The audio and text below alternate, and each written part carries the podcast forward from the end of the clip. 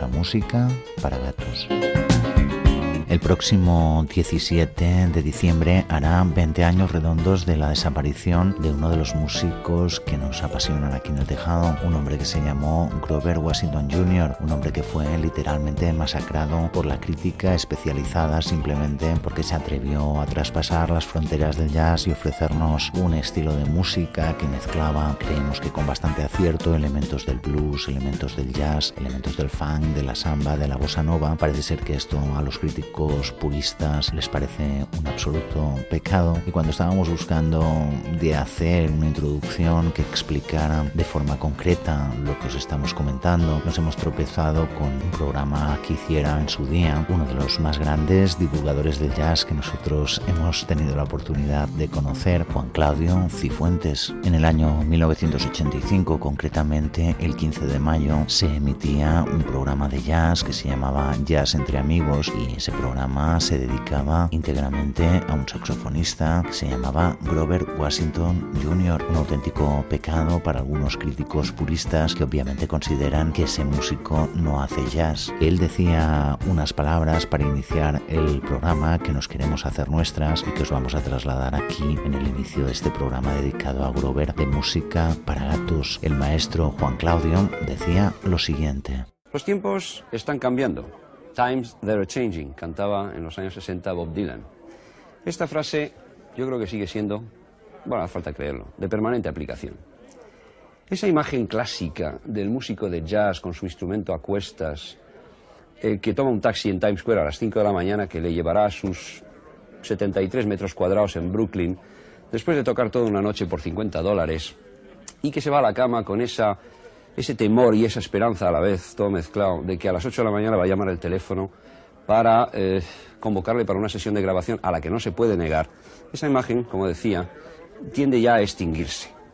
Eh, claro que no van a cambiar todos de estatus de un día para otro, pero últimamente algunos músicos de jazz empiezan ya a pasar a engrosar esa lista de los superstars que antes parecía exclusivamente reservada para los artistas de pop y de rock. Eh, evidentemente, esto automáticamente desencadena los enfurecidos anatemas y las condenas de algunos puristas que opinan inmediatamente es cátedra que un señor que tiene dos coches, un chalet de 450 metros cuadrados en las afueras de su ciudad y que puede montarse eh, un equipo de vídeo y un estudio de grabación en su sótano, no puede, por ellos, eh, tocar buen jazz. Bueno, ya sabemos que las vidas torturadas y difíciles, dramáticas, de gente como Charlie Parker y Lester Young tuvieron efectivamente una influencia decisiva en su música, música genial. Pero bueno, mm, habría que preguntarse, ¿es obligatorio ser masoquista eh, para tocar buen jazz? Y si no, que se lo pregunten a Stan Getz. Además, si todos sabemos perfectamente que mm, algunos discos comerciales, o muchos discos comerciales, son rematadamente malos, esto no querrá decir nunca que lo comercial tiene que estar eternamente reñido con lo bueno. Grover Washington Jr. pertenece a esa categoría de músicos que eh, tocan un montón, que tocan mucho y muy bien, que llevan una vida sana y deportiva, que, bueno, han podido conseguir de la sociedad todo lo que necesitan para cubrir sus necesidades, que mantienen a su grupo de músicos permanentemente trabajando y dirigen su propio negocio, además se producen sus propios discos y además los venden como churros. ¿Qué más puede pedir un hombre así, sino quizá que aquellos puristas y algún que otro envidioso dejen de catalogarle em, así o asá solamente porque sus muy negras raíces dentro del campo del rhythm and blues le llevan a tocar temas que los susodichos van a condenar inmediatamente o calificar de música funky y discotequera. Yo creo que esta historia ya tiene que dejar de ser un asunto de moros y cristianos. Grover Washington Jr. es un músico dedicado a su música y a su gente. Es un hombre preparado y lo menos que opinamos cuando le oímos es que eh, toca un montón y además bonito. La verdad es que no vamos a ser nosotros quien le llevemos la contraria a Juan Claudio Cifuentes. El programa, como no, era Jazz entre Amigos, uno de los grandes programas de divulgación musical que se han ofrecido por televisión española. Un programa que se emitió durante 350 semanas consecutivas y que actualmente puede recuperar en su integridad en eh, Radio Televisión Española a la carta y verlo desde internet cómodamente. La verdad es que es una auténtica lección de jazz desde el principio hasta el final. En fin, con todo esto en mente, comenzamos el programa de hoy.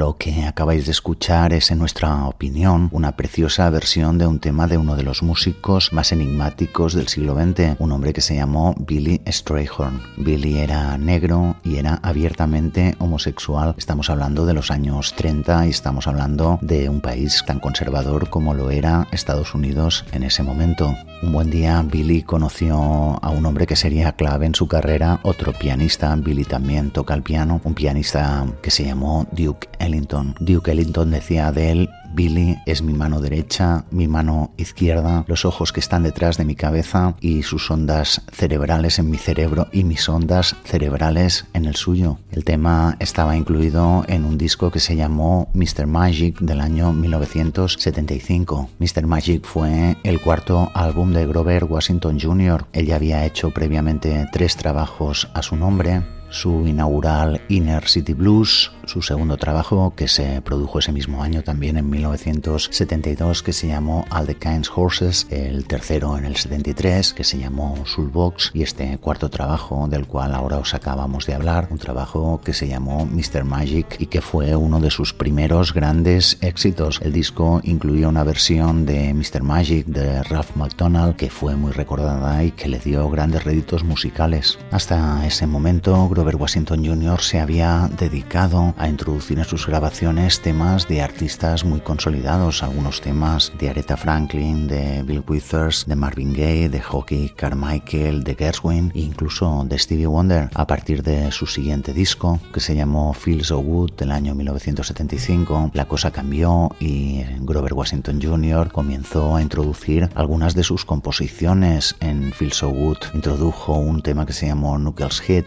y otro tema que se llamó Hydra y en su siguiente trabajo, un trabajo más introspectivo que se llamó A Secret Place, Grover compuso dos de los cuatro títulos. La verdad es que todo cambió a partir de su directo Live at the Bijou. A partir de ese momento, Grover Washington Jr. decidió que era tiempo para experimentar y aunque no dejó de introducir algunas piezas importantes y exitosas del momento, como por ejemplo Just the Way You Are, comenzó a experimentar con el fusion más puro, introduciendo en sus grabaciones un violinista que se llamó John Blake, a ese periodo corresponde su grabación del año 1978, una grabación que se llamó Red Seat y que es el siguiente disco del cual os vamos a hablar. Red Seat fue grabada con una discográfica histórica que todos conocéis bien, que fue Motown, incluía a John Blake, como hemos mencionado, en el violín eléctrico, pero también estaban allá gente como el pianista James Sid Simons o como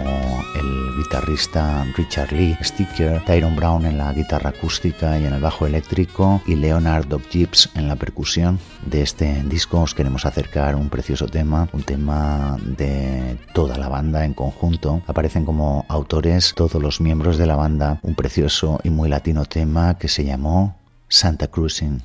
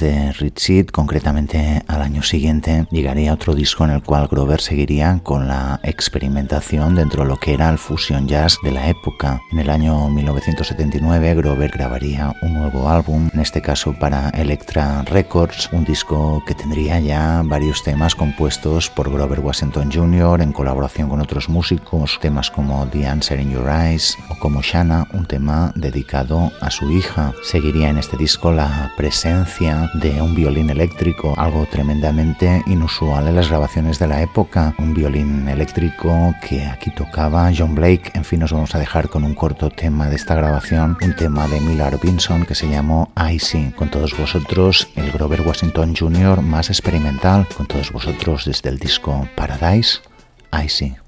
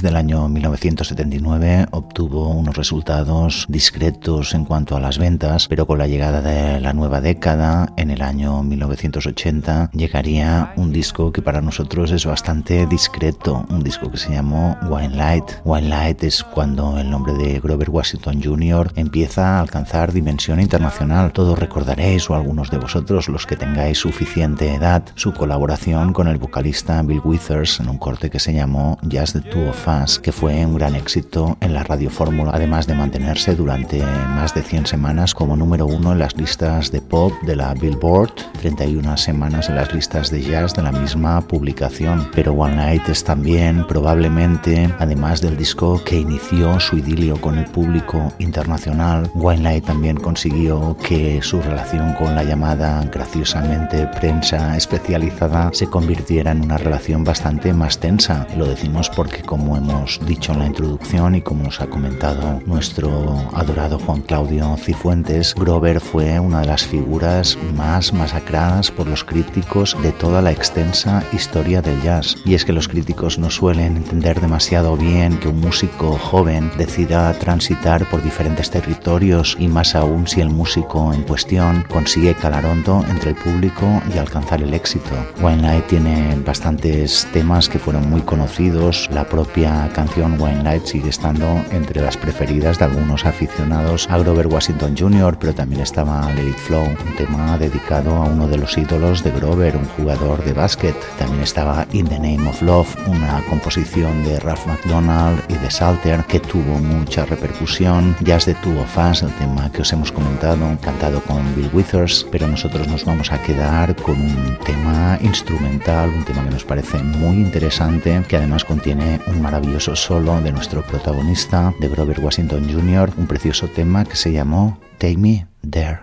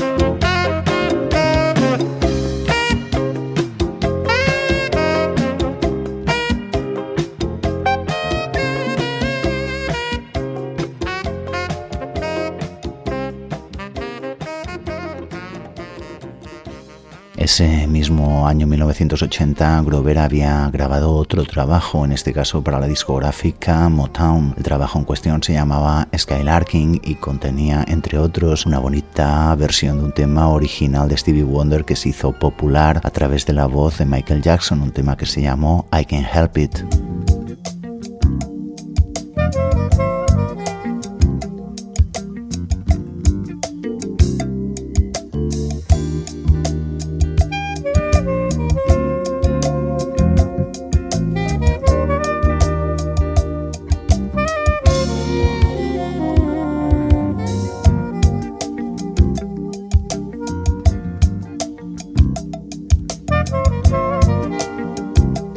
El año 1981 aparecía otro trabajo para Electra, un disco que a nosotros nos parece un excelente trabajo, un disco que se llamó Come Morning, pero que la crítica destrozó hasta límites absolutamente insospechados, no destacaron ni un solo corte y si miráis la valoración de potentes páginas como AllMusic, ya no digamos la de la revista Rolling Stones, que más vale no mirarla, veréis que el álbum está calificado con algo menos de dos estrellas. A nosotros nos parece que es profundamente injusto. El disco tiene algunos cortes más que interesantes como Be Mine Tonight, un tema que os ofrecimos en una edición anterior de música para gatos como Little Black Samba, como Is Reader Drive, un tema que nos parece que es una definición prácticamente perfecta del estilo que Grover Washington Jr. practicaba en esos años, pero nosotros nos vamos a quedar con un bonito tema, en este caso un tema de Grover Washington Jr. Si le dedicamos el programa a él, estamos intentando también que los mejores temas de Grover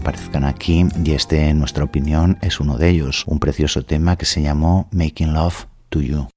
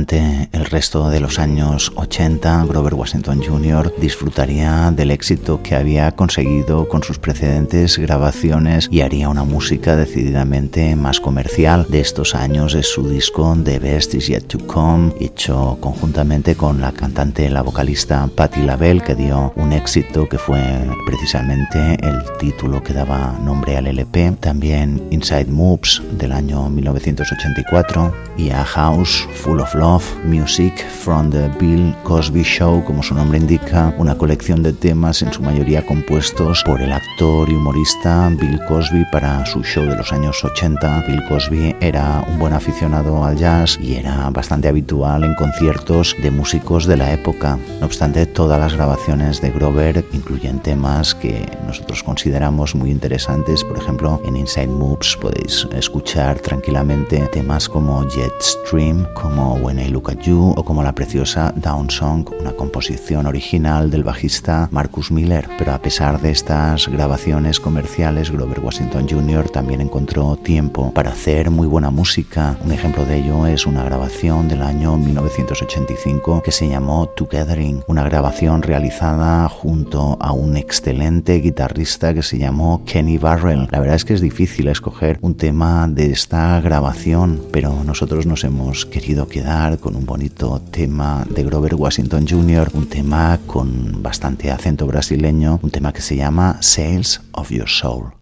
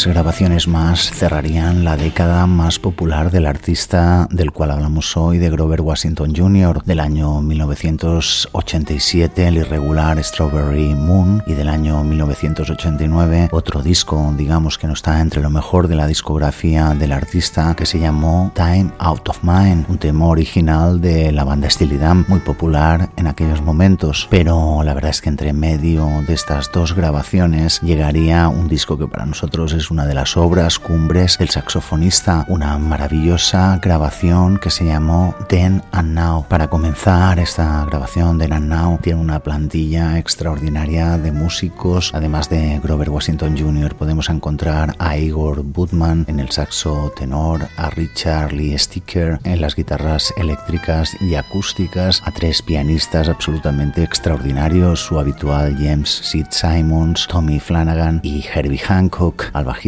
Ron Carter, a Martin Smithy Smith Tate y a Darryl Washington en la batería, y a Gerard Beasley en el bajo acústico y eléctrico, además de Miguel Fuentes en la percusión. Esta es una grabación en la que creemos que Grover Washington Jr. quiere demostrar a la crítica que él es fundamentalmente un músico de jazz y podemos dar fe de que lo consiguió. En él aparecen temas de Ron Carter, de Herbie Hancock, de Igor Woodman, de Tommy Flanagan, de Grover Washington Jr., de Oliver Nelson, de Duke Ellington. Tenemos el In a Sentimental Mood, una versión maravillosa, y también el Stella By Starlight de Ned Washington y Victor Young. Pero nosotros nos hemos querido quedar con el tema de un saxofonista, el mencionado Igor Woodman, el saxo tenor, que nos regala una maravillosa composición que se llamó French Connections.